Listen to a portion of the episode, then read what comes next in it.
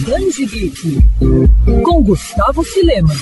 E nesse episódio do Band Geek a gente continua a série especial de entrevistas com editores da Panini sobre novidades e lançamentos programados para os próximos meses. Há 20 anos, a editora iniciava a publicação de quadrinhos aqui no Brasil e ao longo dos anos ela passou a publicar outros títulos e personagens como é o caso da Turma da Mônica e outras criações de Maurício de Souza, que são o tema do capítulo de hoje. E para isso a gente conversou com a Tatiana Josefovic, editora e designer de produtos de Maurício de Souza dentro da Panini, e Thiago Zanetti, editor da Turma da Mônica pela editora. Tatiana, Panini vem fazendo um trabalho muito bacana mostrar que a Turma da Mônica não é um título voltado apenas para crianças, como muitos erroneamente falam. A editora promove edições voltadas para colecionadores e fãs mais velhos, como foi o caso de Aventuras do Fim do Mundo e a Biblioteca Maurício. Como é que surgiu a ideia de desenvolver esse projeto? Podemos dizer que são ônibus da Turma da Mônica? Quando a gente pensa em Turma da Mônica, né, a gente já logo pensa em universo infantil, em produtos para criança, mas a Panini vem investindo em alguns produtos que são voltados para o público adulto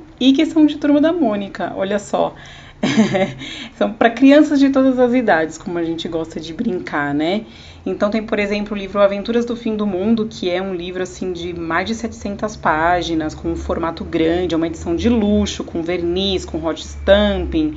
Então assim, é voltada para um público um pouco mais velho, mas claro, as crianças também podem consumir, tá aí. e a gente também está lançando agora a coleção Biblioteca Maurício de Souza, então a gente vai resgatando todas as revistas que saíram. A gente está começando aí com a Mônica. Então esse primeiro volume ele tem mais de 500 páginas e reúne oito edições, as oito primeiras edições da revista da Mônica. Então, assim, é uma coleção realmente para adulto, para colecionador, porque são as histórias lá da década de 70. E aproveitando o embalo, Tatiana, outros personagens ou outras sagas da turma do Limoeiro vão ganhar edições nessas linhas? A gente sabe que tem esse público e a gente resolveu então vamos explorar, vamos fazer produtos para esse público adulto, esse público colecionador.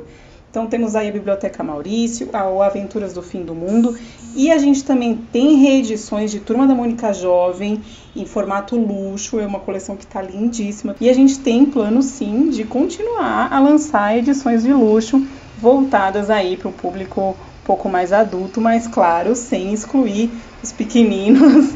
Todo mundo pode consumir, é claro. E a Turma da Mônica Jovem é outro sucesso recente que nasceu dentro das publicações da Panini. Tiago, pra gente encerrar, quais são os planos especificamente para esse título no futuro? Estamos com uma série nova que ampliou, né, aumentou esse volume ainda mais. De verdade, é, a cada mês é esperar o inesperado. E posso dizer que nos próximos meses é, talvez seja a, o ápice disso.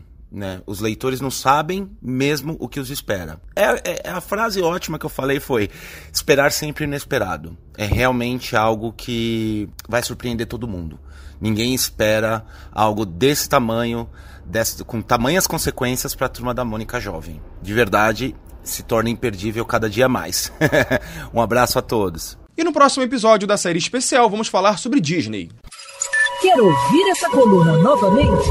É só procurar nas plataformas de streaming de áudio. Conheça mais dos podcasts da Mandirinhos FM Rio.